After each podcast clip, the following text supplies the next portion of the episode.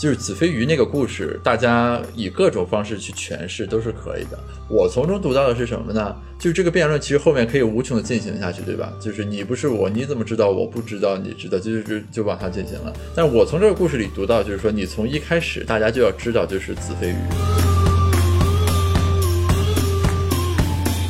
就是上世纪九十年代去纽约的一些艺术家，然后我会发现说，艺术成就最高的。就仅论艺术成就最高的，不是他们当时一起求学的时候，大家公认，比如说画的最好的、最有天分的，而是那些特别执着，不知道自己还就除了除了搞艺术之外，不知不知道自己还能干嘛的那些人。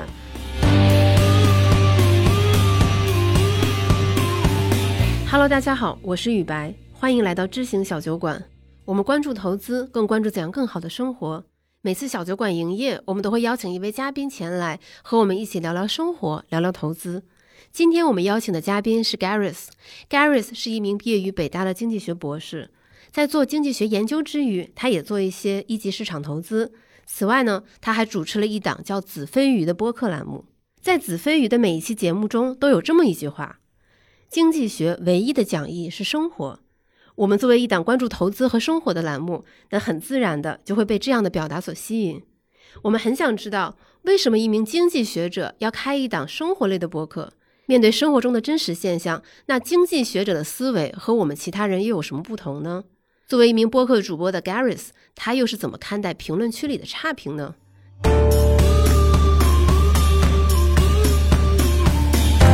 呃哈喽，知行小酒馆的各位听众，大家好，我是子非鱼的主播 Gareth，很高兴这次能够来做客聊天。那要从最俗的问题开始问起嘛，就是为什么会起一个叫子非鱼的一个播客？呃，这个其实很有意思，就是呃，我对中学课本里那些文言文里面有一个特别印象深刻，就是那个庄子与惠子，就有一个很篇幅很短的文章，就是子非鱼，安知鱼之乐？子非我，安知我不知鱼之乐的那个辩论，然后当时脑子里就一直有一种印象是什么呢？就是说这个看似抬杠的话，其实说的很有道理，就说大家谁也不是彼此，所以每个人其实最了解的是自己，然后你对于别人永远都只能是盲人摸象。然后当时，所以说后来就是，比如说我也写过公众号什么的，就是我当时名字就都叫做这个名字。为什么呢？是因为我感觉啊，凡是表达性的这种输出，就容易引起纠纷和冲突，因为就是这种例子比比皆是。比如说我说了一个桃儿好吃，那大家就会认为你是不是瞧不起苹果，就诸如此类的产生各种乱七八糟的东西。所以我就说，就是我们开宗明义先强调，对吧？就是这话是我说的，所以我有解释权啊。大家听呢，你对于你理解意思，你也有解释权。但我们相安无事，对吧？就是你不是我，我也不是你，所以就是命名为子非鱼了。你说的我也挺有感触的，就是那句就是被误解是表达者的宿命嘛。对。而且其实很多时候大家并没有想要认真听对方在说什么，大家都是更想要表达自己，所以才会产生很多误解。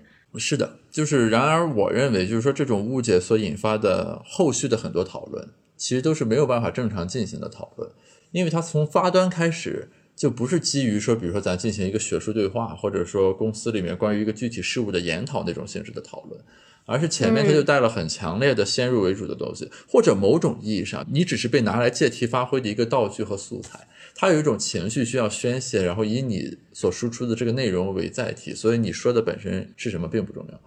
所以我觉得就在这方面，就是所谓矫枉必须过正，不过正则不足以矫枉，就是在一开始就要 shut down，就是确保没有任何这方面的这个。撕起来的余地和空间，也包括比如说在我这播客的评论区，他有的人会发表一些很命的观点啊。我的态度历来就是说，这个事情就不要让他有开始。所以说，就是他不管说什么，就是都跟我没有关系啊。就是这个播客我录出来了，大家听，反正我也不收钱，对吧？但大家听出来了，你们有什么意见什么，你们都可以说，这也是大家的自由。但是我不参加这方面的 battle。哦，没有没有哪条评论让你觉得说不行，我一定要回击他，不能忍。没没有这种时刻是吗？呃，那你也不担心，就是这种，比如你按你刚才话说，可能阴阳怪气的回复，会导致其他人可能看了说，哎，好像他说的有点道理，主播在某些某些话题上的态度确实有点问题。你不怕就是大家会被这些东西带偏吗？我觉得就是作为一个表达者，很重要的一点就是你不要想太多。这个在我们经济学里面有个类似的词，就叫高阶理性。就是我们每个人的理性其实是分层级的，比如说你知道，我知道，我知道，你知道，什么你知不知道，我知道，你知道，然后这个东西其实是没有穷尽的。所以说，你一旦开始想这个东西，我的感觉啊，就这个东西又就又没有尽头了。就是如果我如果回应了，那大家又会怎么看，对吧？那你回应的那句话又是怎样的一种表达呢？就诸如此类，这个东西就没有尽头。所以，就我印象中有一位长辈跟我说，他戒烟的诀窍，他戒烟的诀窍很简单，就也没有什么仪式，也没有什么宏图伟愿，就突然有一天，他把所有的烟和打火机扔了，就从此以后再也没抽过一口，就这种感觉。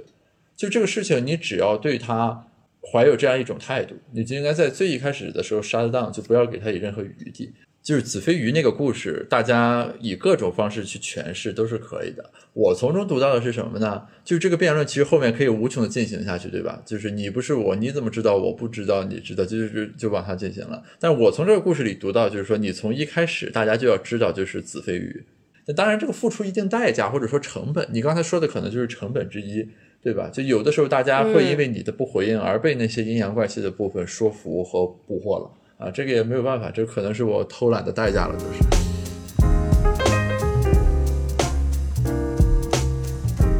那你录播课的这一年多时间，这样，比如说一周录一期或者两周录一期，你总是你你在不停的表达，不停的输出，就很容易就是开始不停的输出各种观点，仿佛有点好为人师的那个样子。呃，你会有这种担心吗？这个倒不太有，就是说是这样的，就是。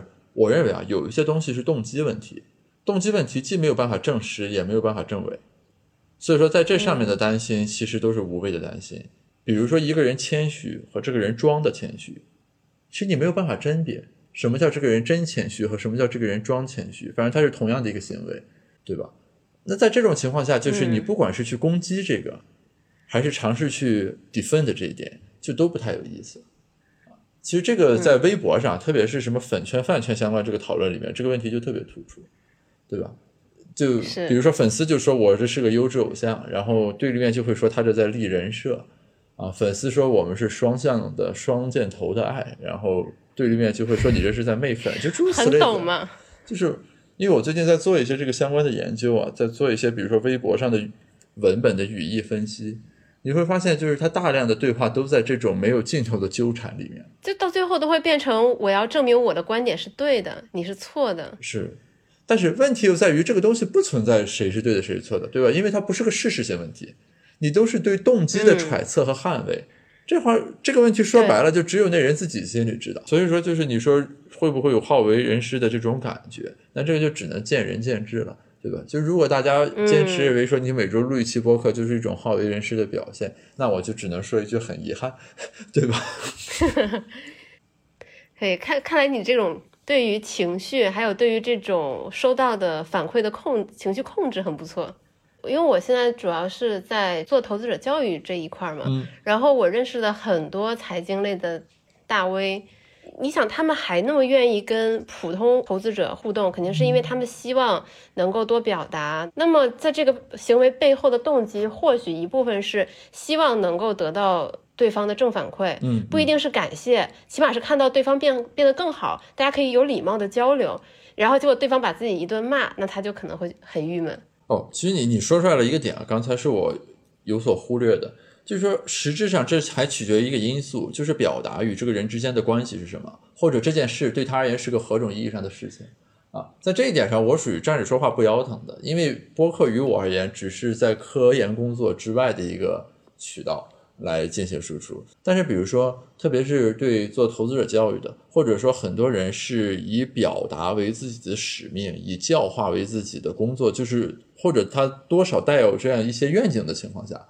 那这个时候，可能在表达过程中，以及随之而来的一些东西，对他而言的这个意义是比较大的啊。这个就好像咱下围棋的时候，对吧？同样是一手棋，有的人是无忧解，就是无所谓嘛，这一手棋下的怎么样，反正我实力足够大。但有的人就是胜负手，所以说不同的人在这方面，我觉得有不同的反应，其实倒是可以理解的。那比如说，你们如果做投资者教育，你刚才提到大家要分散风险什么的这个东西，你们感觉这个东西是可以被教育的吗？呃，我觉得它其实跟医学有点像，就是偶尔治愈，就是总能陪伴。呃，因为因为我会我们会发现说，其实很多道理投资者他其实是知道的，但是他们会，但是他们在整个投资过程中，他们会出现，比如说拿不住，比如说突然听到了一些消息说，哎，别人跟我说这个东西该买啊，那我是不是该买？好，我去买。然后大家说，哎呀，市场要跌了，我是不是该卖？然后我要卖了。他们其实中间会有很多的不安全感和恐惧。其实他们更需要的，他他们很需要的是有人能够在他恐惧的时候安抚他，在他不知道该怎么办的时候给他一些正确的方向。假设说，如果他们能够和我们建立足够多的信任，他们相信我们这个平台是能帮到他的话，那么我们就可以成为他们在迷茫的时候的那个拐杖也好，或者是指南针也好。我觉得这样的话可以帮助他们在比如说整个中国经济攀升的过程中，能够享受到这个经济增长的这一部分收益。那听起来就是说，其实，在技法的指导之外，很重要的是一种情绪或者心灵上的陪伴。对我们从去年年底到现在，我们做了挺多的用户一对一的那种对谈，然后我们很意外的一点是，其实这些用户对谈中，他们提到了最高频的一个词是孤独。就是非常的孤独，一个是说，因为他们做投资这一块儿，身边家里人可能都不太懂，也不太了解，也不太愿意跟他们交流，他们感到很孤独。另一个就真的是，比如说都市人在这个城市生活里的孤独，没有朋友，没有圈子。当然，他们也不一定都是，比如说中产阶级或者什么，有些可能是，呃，比如说开开小店的，有些比如说是刚转业的军人或者怎样怎样。就大家很缺少朋友，很缺少这种归属感。这个其实很有意思啊！我发现好像不同行业的从业者最近最近都共同的把握到了一些人们在情绪上的共性。我有个朋友前两天就是跟我说，他现在公司就在 all in 做各种剧本杀馆。然后我当时很好奇，我说这剧本杀这东西就是怎么现在突然间那啥呢？我以为是说剧本杀作为一种娱乐形式，它有什么特殊之处？那他说其实不是，他说他之所以敢于奥印剧本杀，他核心逻辑就是认为大家的这个孤独非常严重，而且在短期之内不会有实质上的改变，所以说那么缓解这种孤独的陪伴的形式，那他认为剧本杀是其中的重要的未来的这种载体之一啊，就同时满足了什么缓解孤独啦、陌生人社交之类的各种属性，所以他 all in 做这个事情。你刚才也提到了这一点，我会发现好像大家不管在具体所从事的行业里面是什么。但是，如果你真的去深度的把握你的用户的底层的思维逻辑的话，其实是可以在一些比较底层的问题上达成一些共识的。呃，在过去几年，我经常有模糊的这种感受啊。但是刚才你说这个，就是恰好我前两天和他聊过，这个感受就会格外的鲜明一些。嗯，对，就是我最近也会发现说，现在很多。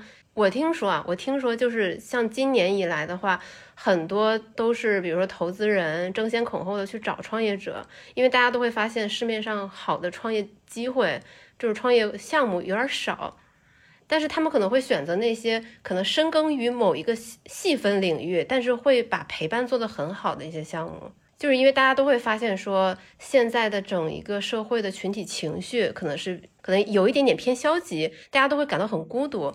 所以说，他们想找一些类似于这样带有情感的、带有温度的项目。是的，而且主要是也是因为独生子女，也就是所谓计划生育里面生出来的这一代人，在逐渐成为社会的主体力量变变老嘛？对，那这个问题其实是不可避免的。就有那个有个投资人说过嘛，说就是我们很少能观察到什么规律，但今年十岁的人，明年十一岁，对吧？今年二十岁的人，十年后三十岁。这是我们所最能把握住的规律。所以说，人群总体的这种移动，以及带来的这种情绪变化和消费需求的调整，其实是很底层的一种这个运动。特别我自己也是九零后的这个一员，所以说我对这里面有很多东西感受都是很，就是切身的感受。其实，就是就是一代人有一代人的命运嘛。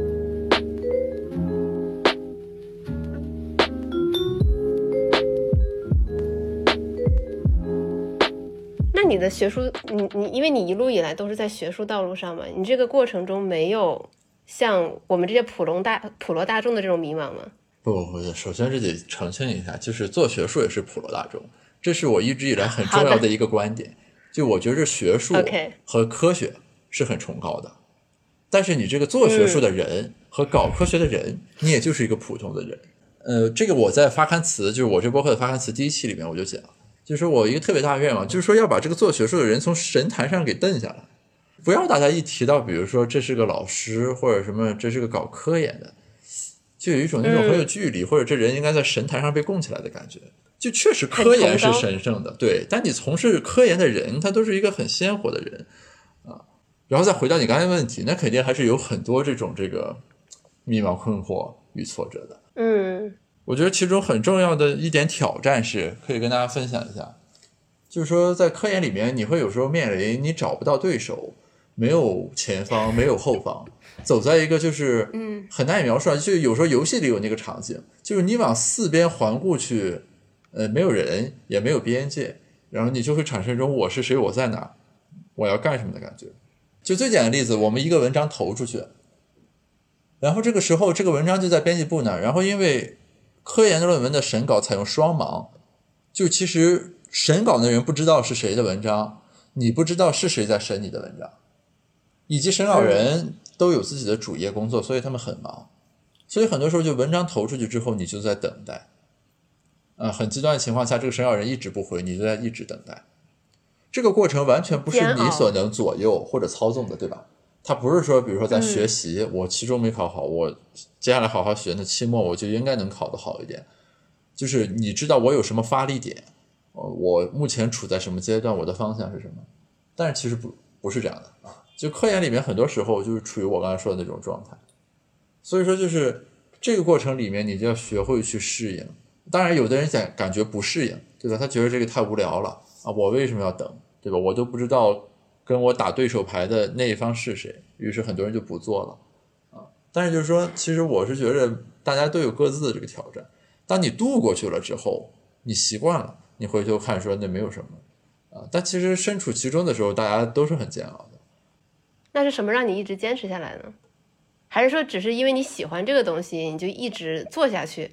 谈不上坚持两个字，呃，我觉得你后一种说法可能更准确一些，啊，就其实无所谓坚持不坚持，于我而言，至少我会感觉这个是对我自己而言，我们用功利主义的角度说，这性价比最高的选择，啊，用感性一点说呢，就是它做起来是最爽的一个事情，于是你就做下去了。从外人的角度来看啊，你总会给其他人进行归因。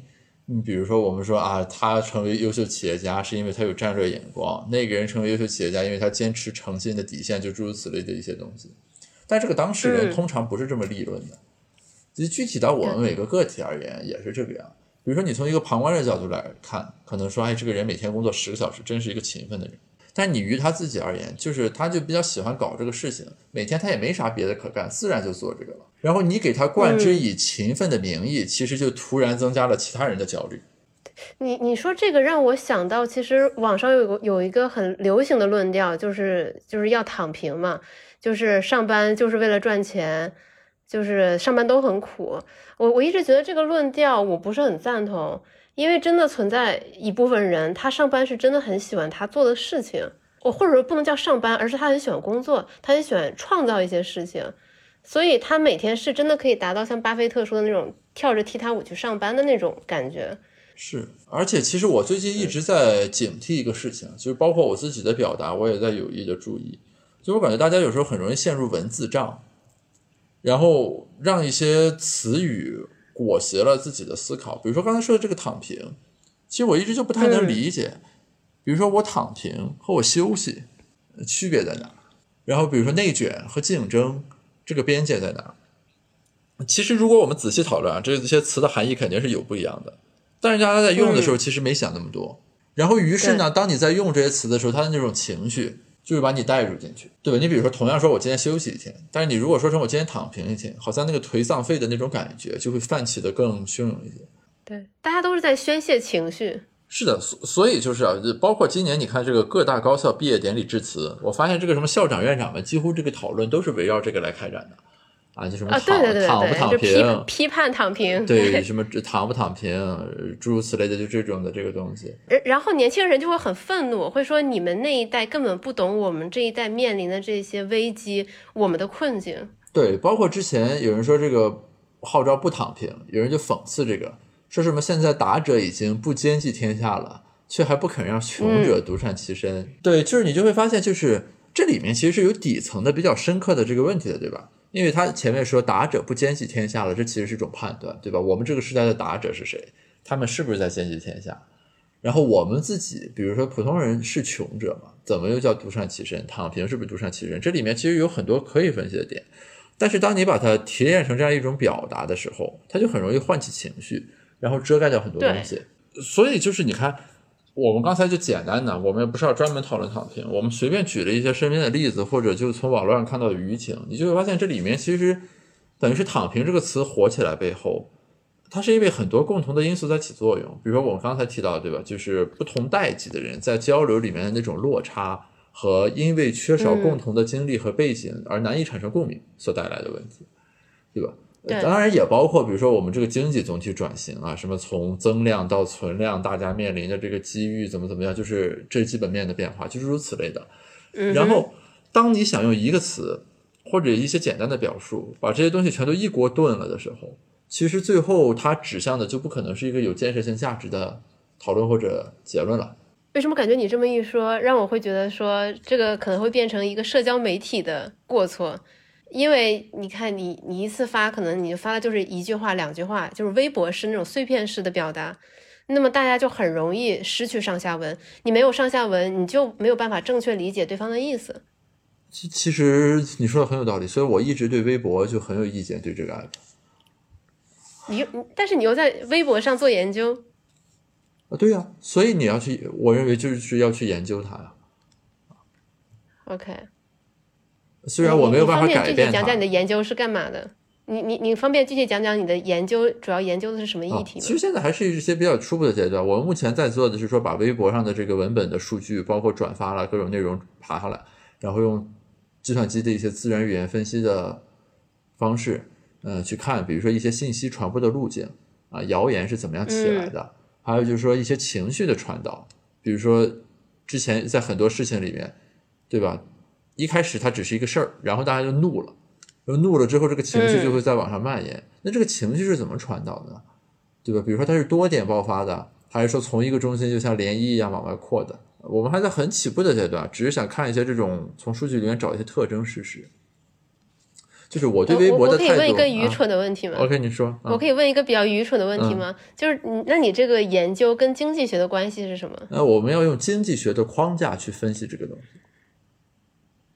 啊，那什么叫经济学的框架？呃，比如说，就是你要强调这里面的 trade off 啊，就是大家在接受信息和转发信息的时候，权衡的点在哪？什么会影响人的这个行为？你理论上来说啊，如果传递情绪、转发信息没有成本。很多人是这么认为的，对吧？就是我手一动就转了，那理论上来说，就是这个东西应该彻底爆炸掉，对吧？就应该没有边界和均衡了。所以大家肯定不是说就是呃没有成本的，你肯定是有决策的。这微博我转不转？你比如说有的公共事件里面，大家就会一拥而上，但有的事情里面，大家就会说，对吧？未明真相不予置评。那这是为什么？嗯，比如说是因为这个事情导致的，还是说这个事情爆发出来的第一站的那个载体或者描述的形式导致的？如果同样的一个事儿，一开始就用煽动性的方式去表述，是不是和用一种平和的方式去报道就不一样了？如果这个我们再往下挖一层的话，假如刚才那个确实会有差异，整个网络舆论的环境是不是就会越来越向呃标题党抓眼球的方向去改变？在这个过程中，我们可以看到，比如说微博有些努力，什么净网行动、打击营销号之类的，那这种努力，嗯，是能够在多大程度上恢复呃良好的那种舆情的秩序？就这个基本上是一挂的，全都是经济学的问题啊。我们能研究其中的一个或者两，就算是很不容易了。我刚才听你这么说，我又很好奇，说那你们的这个经济学的框架和那种比如说传播学的框架来做这个研究，会有什么样的不同吗？呃，我之前和传播学的一个博士其实聊过这方面的问题，就是总体来说呢，如果我们是从量化研究的角度出发。大家的方法论更多的是在交融和融合，而不是分歧的。OK，他不会觉得你在抢他饭碗啊？那不会，就是现在跨学科研究，其实大家彼此非常包容，特别是做量化的。但经济学的不同之处还是在于，就我刚才说的，就是它对于里面人的这种行为，以及和那种就是所谓权衡 trade off 的这个强调，比其他学科要多一些。OK，啊，但是你如果问一个做定性研究的，或者就是说他写非量化文章的人。问说经济学家研究这个问题，那可能是会有学者认为这是经济学帝国主义的表现啊。但这个是学界、啊、什么叫经济学帝国主义？就是很多人认为经济学把所有学科的问题都给研究了，所以是一种在学术领域的帝国主义的倾向。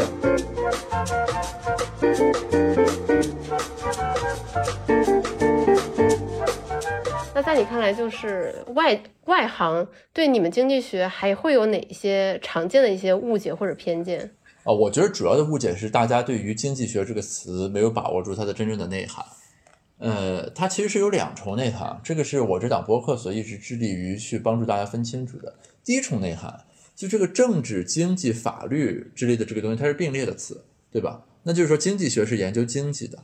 啊，什么宏观的，对吧？我们 GDP 的增长、失业，就各种这个相关的东西。那同样，法学家就研究我们的法律，对吧？政治家研究我们的政治制度等等。就在这是一重意义上的经济学，叫做研究对象。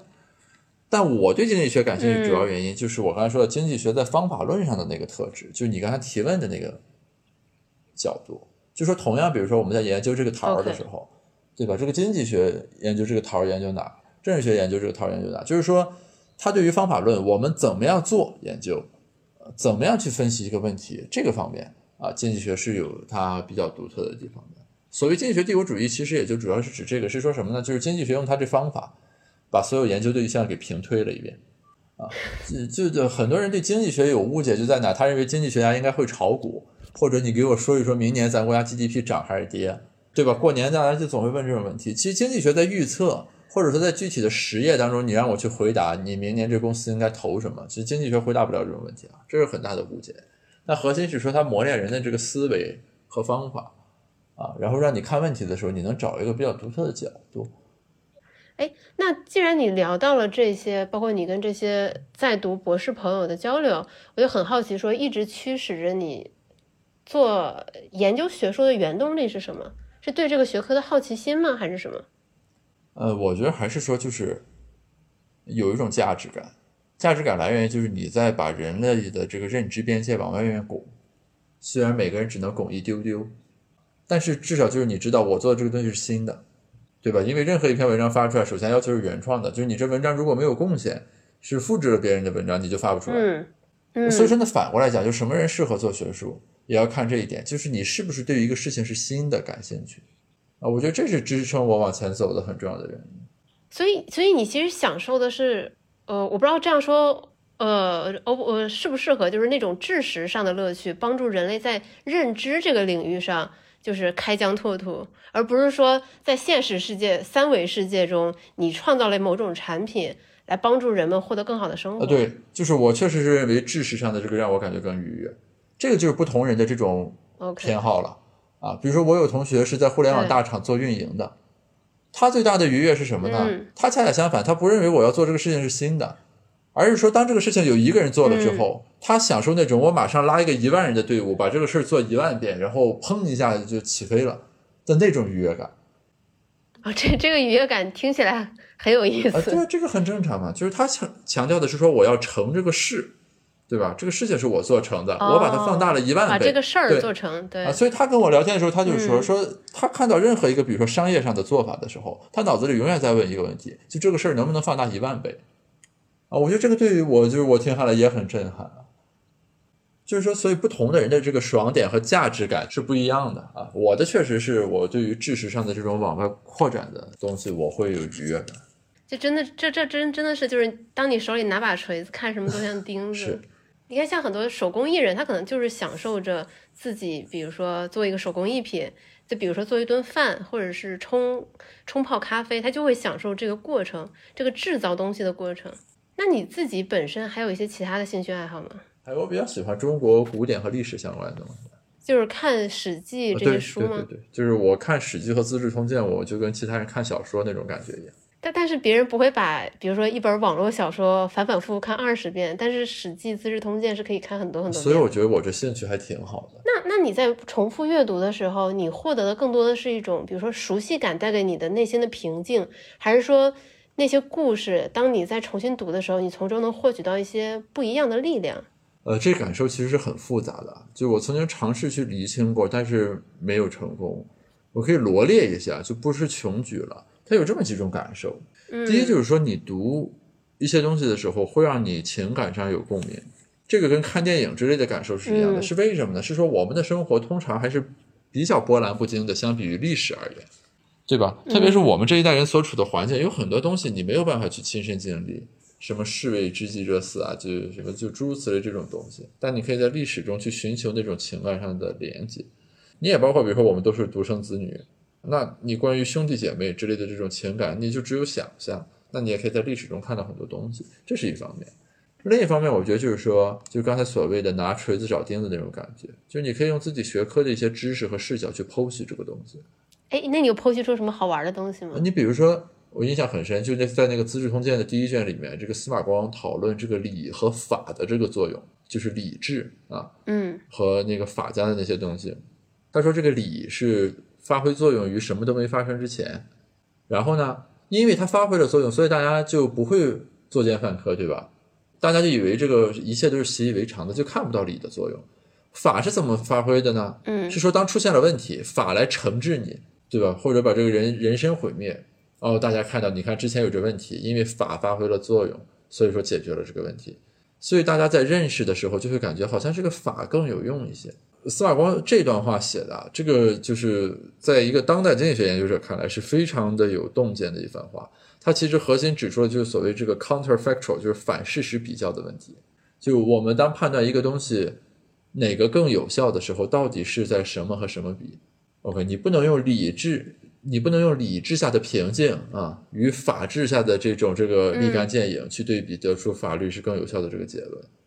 因为理智其实是把潜在的本会发生的社会问题消解于无形中了，对吧？他嗯指出的其实就很多人在看问题的时候归因的时候所容易犯的错误啊，就是你找不准谁和谁比这个问题。这用我们行当话说，就 counterfactual 的问题，这是一种很大的愉悦。OK 就是你在一个和你完全不相干的这个领域里面，找到了一些人们在分析问题的方法论上的底层共识。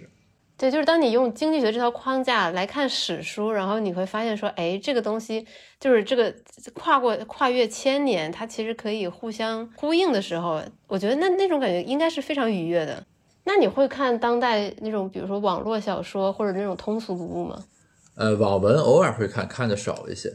因因为看你就是对于各种就是网络流行词信手拈来，就感觉应该也是一个经常冲浪的同学。哦，这倒没有，就是我这个学习路径和大家不太一样。我不是因为整天在网上逛所以才会的，我是一般会找一个就是比如说深度的，在什么饭圈之类的这个什么，比如说某个明星的这种大粉之类的朋友，我会请他，比如说花一个半天给我补补课，对对，倒不一定录播课了，因为他们都很敏感，担心自己哪句话说不好，给自己喜欢哦的爱豆惹麻烦。就我就会让他仔细的给我讲一讲这些东西，以及我会问，比如说这里面这个行为逻辑。嗯其实，在最一开始，很多东西我都感觉不能理解。你比如说明星的那个数字专辑啊，大家会去买一千张，嗯，这我就很好奇，对吧？就是我买一张就可以听了，怎么会有人买一千张数字专辑呢？对吧？你还不如把剩下九百九十九张的那个钱捐给那个明星。哎，那你知道什么叫不运回吗？你是说什么买那个杂志那个呃，专辑，啊对就其对实我不要就是你可能买一千份，对我买一千份，但我不运回来。对，我不要，然后什么后援会什么可以拿走，然后集体分发或者在什么，对这个我研究过啊，我特别好奇这里面这个消费者的这个行为决策的逻辑。我当时我问的问题就是说，比如说我买一千份专辑，我为什么不买一份，然后把剩下九百九十九份的钱直接打给这明星的个人账户，或者打给他工作室，对吧？你拿去花就行了。因为比如说我在腾讯音乐上买的话，中间还有手续费。后来我的那个朋友就跟我说，说这个、嗯这个逻辑就太简单粗暴了。他说，其实大家在追星的过程中，追求的并不是这个明星要生活过得更好，而是说我是在消费，我在这个过程中有一种体验。其实其实大家都是在为体验和情绪买单。我听完这个之后，就对我很有启发，就是之前自己看问题看得很浅薄啊，被一些人的那个言论所影响，你会认为这里面可能是很怎么说幼稚，对吧？一些什么追星打头的行为，后来你发现不是的，人家是在消费，对吧？无非你消费去喝了杯星巴克，人家把他 idol 给装点了一番的那种感觉。同样反过来讲，那你如果要对所谓的娱乐圈进行 regulation 的话，那肯定就是不是简单的说什么我要惩治一些这种行为了，对吧？你就要把握住这里面的这个特质嘛。我之所以愿意在微博上做一些这种研究，也是这个原因，就它会倒逼你去思考一些你原先不熟悉的领域，或者你至少要知道，就不要有一种嗯狂妄。总是觉得自己想的比别人明白，大家的行为是非理性的。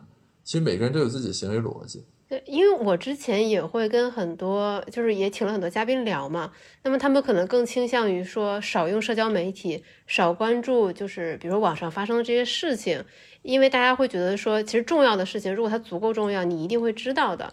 你会是你会你会是认同这种想法或者做法的吗？但这样会不会带来另外一个问题，就是你逐渐会跟现代流行的这个东西，你会离得更远，你更不能理解他们在做什么。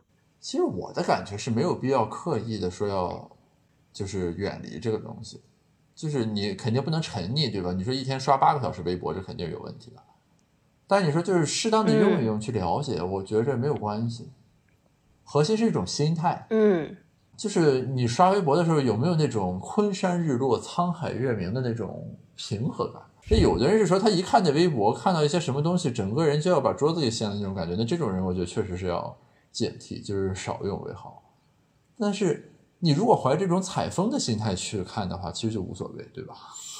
就是把它把它都当成就是就是异国的风景。就我一直认为刷微博，包括和不做学术的人吃饭与交流，是科研工作者采风的重要形式啊。我主要指社会科学啊，因为在这个过程里，你才接触到真实嘛，对吧？大家都是在怎么想的？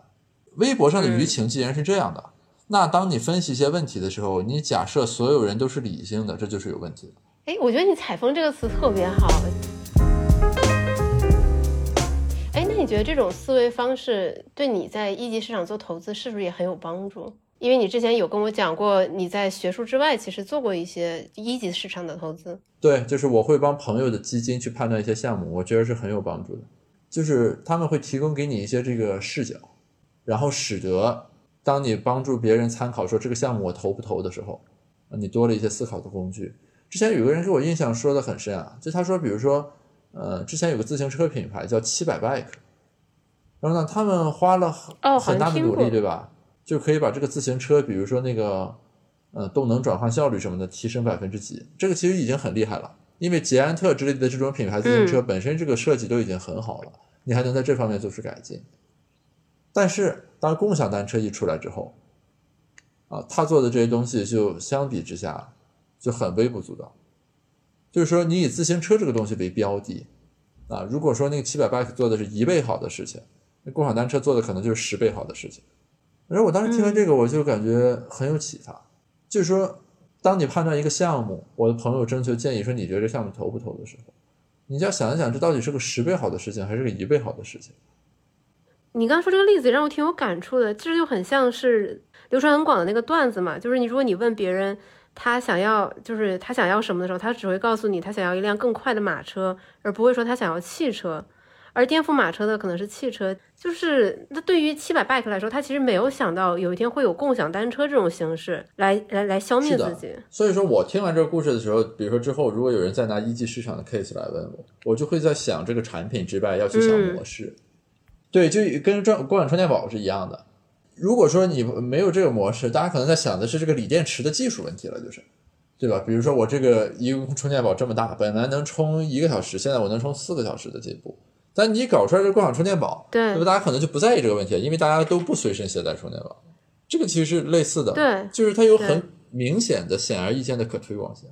我我想起我之前有采访过，就是某家庭很有名的二手车。公司的创始人，然后他其实之前有非常丰富的创业经历，他也在上面砸了很多钱，而且我当时听他的战略战术，我觉得一点问题都没有，我觉得他想得很清楚，他这次创业，然后他也想清楚该怎么样在竞争中脱颖而出，然后电动车时代到来了，就是电动车时代到来意味着什么呢？就是首先大家。就是很多很多消费者，他可能会选择去买电动车，他可能会选择买特斯拉、买蔚来、买小鹏。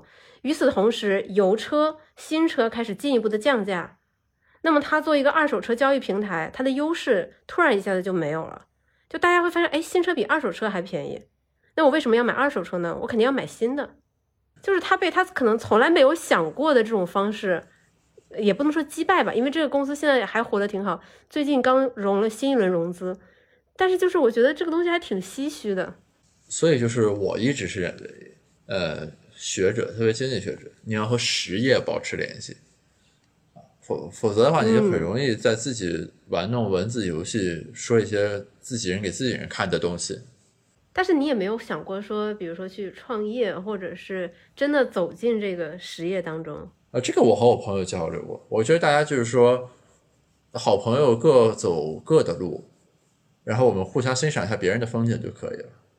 啊，所以我的一个特点就是，我关系最好的朋友基本上都不是做学术的，呃当然也有同行啊，但就我关系最好的朋友，就大家做的千姿百态，然后我们定期交流交流，你就会感觉他帮助你活出了你所没走的那条路的风景，你看了看就可以了。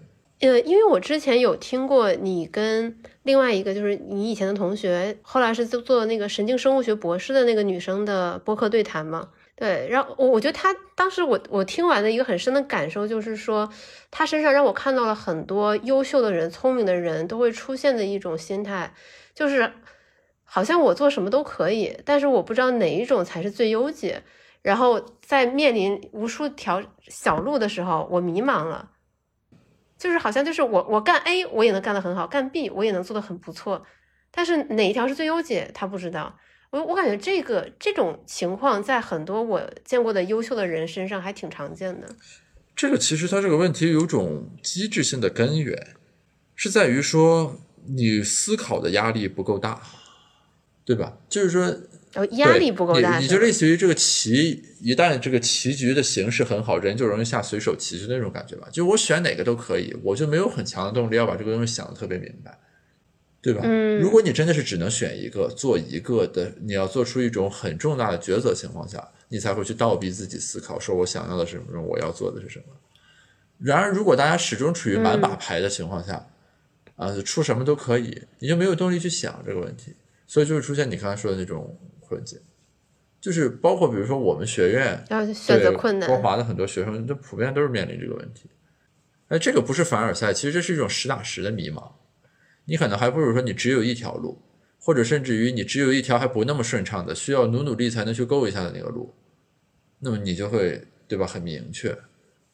因因为我之前在国外读书的时候，我那时候采访了很多，就是上世纪九十年代去纽约的一些艺术家，然后我会发现说，艺术成就最高的，就是仅论艺术成就最高的，不是他们当时一起求学的时候大家公认，比如说画的最好的、最有天分的，而是那些特别执着，不知道自己还就除了除了搞艺术之外，不知不知道自己还能干嘛的那些人。因为他们就是觉得只有这一条路可走，反而他们坚持了下来，然后获得了一定的成就。就那些那很快融入美国社会、很快学会英语的人，很多比如说转行去做设计，去学 CS，然后就转行了，然后他们就很很快的就比如说成家，然后找工作，然后就是成家立业了，就给我的触动还挺大的。就有选择，有的时候未必是一件好事。就是这，当然，对，这确实也不是凡尔赛。所以说很多东西啊，就是随着这个阅历的增长，你会发现你没有办法建立一些很简单的线性的关系，什么选择越多就是越好的，或者说怎么怎么样就是越好的，你逐渐认识到这种非线性性，但很但很多人可能不会去思考这个问题。